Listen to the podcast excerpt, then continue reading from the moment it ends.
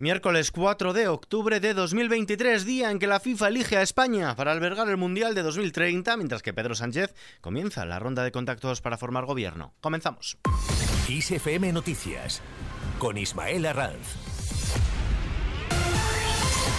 ¿Qué tal? La candidatura de España, Portugal y Marruecos ha sido la elegida para organizar el Mundial de Fútbol de 2030, aunque Argentina, Uruguay y Paraguay, que completaban la propuesta rival para albergar el torneo, acogerán los partidos inaugurales de la cita. De este modo, España volverá a acoger un Mundial de Fútbol 48 años después, aunque el organismo rector del fútbol internacional también ha querido premiar al proyecto liderado por Argentina, Uruguay y Paraguay con motivo del centenario de la primera edición de este torneo celebrada allí en 1930. Mientras tanto, de vuelta a casa, Pedro Sánchez y Yolanda Díaz pisan el acelerador de las negociaciones para tener un acuerdo de gobierno de coalición a lo largo de este mes de octubre, así lo ha asegurado el secretario de Estado de Derechos Sociales y negociador por parte de Sumar, Nacho Álvarez.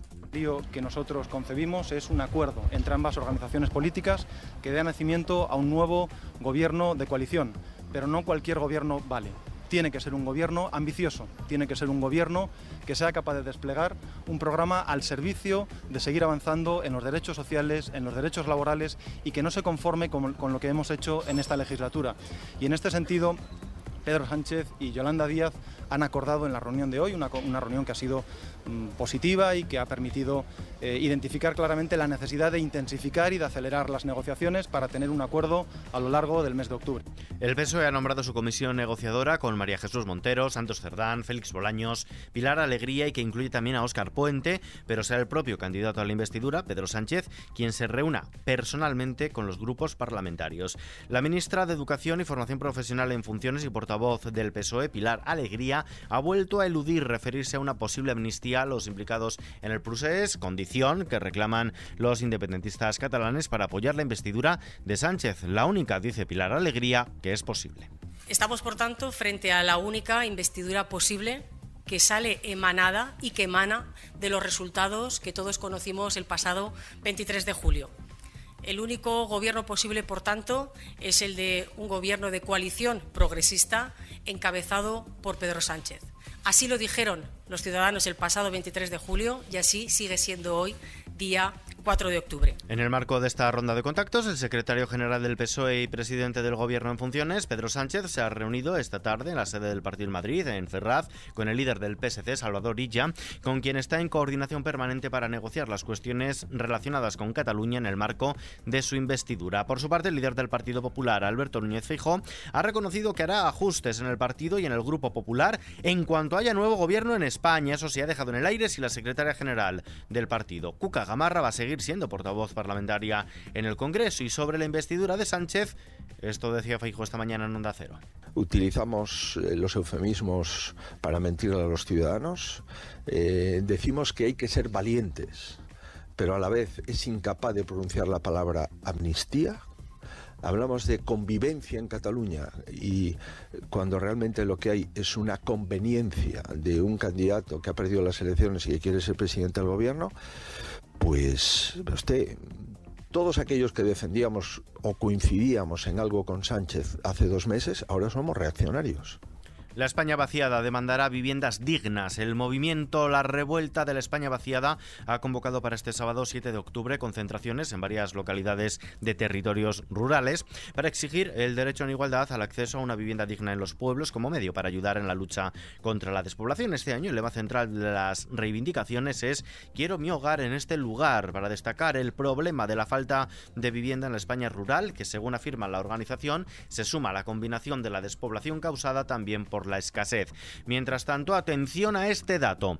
El 96% de la población española ha respirado aire contaminado por ozono este año. Hasta 45,8 millones de españoles. Ese 96% de la población española ha estado expuesta entre enero y finales de septiembre a aire contaminado por ozono troposférico, causante de unas 3.000 muertes prematuras al año, según revela el octavo informe anual sobre contaminación por ozono de ecologistas en acción. Mientras tanto, el IBEX 35 cierra con una bajada del 0,68% para colocarse en los 9.102,9 puntos. Se trata de la tercera jornada seguida de caídas que experimenta el principal índice de valores español y que le ha llevado a descender desde los 9.400 puntos el pasado viernes. Los peores comportamientos al cierre fueron para Repsol, que retrocedió un 4,06%, seguido de Celnex, que bajó casi 3 puntos porcentuales del lado de las ganancias, y AGE se coloca en cabeza con una subida algo superior al 4%. El euro se cambia por un dólar con casi 5 centavos. Vistazo ahora al mapa del tiempo. En la mayor parte del país predominará tiempo estable con cielos poco nubosos o despejados y algunos intervalos nubosos eh, de nubes altas dispersas. No obstante, se prevén intervalos de nubes bajas matinales en Galicia, Cantábrico, Cuenca del Ebro y área mediterránea. Asimismo, en el Pirineo y sistemas ibérico y central se desarrollará nubosidad de evolución diurna dispersa, sin descartar algún chubasco aislado y ocasional en el este del Pirineo y en la Ibérica Oriental. Las temperaturas mínimas tenderán a aumentar en montañas del centro y de la mitad norte, pocos cambios en el resto. Las máximas tenderán a ir en aumento también de manera más acusada en el extremo norte e interiores este y sureste. Y terminamos.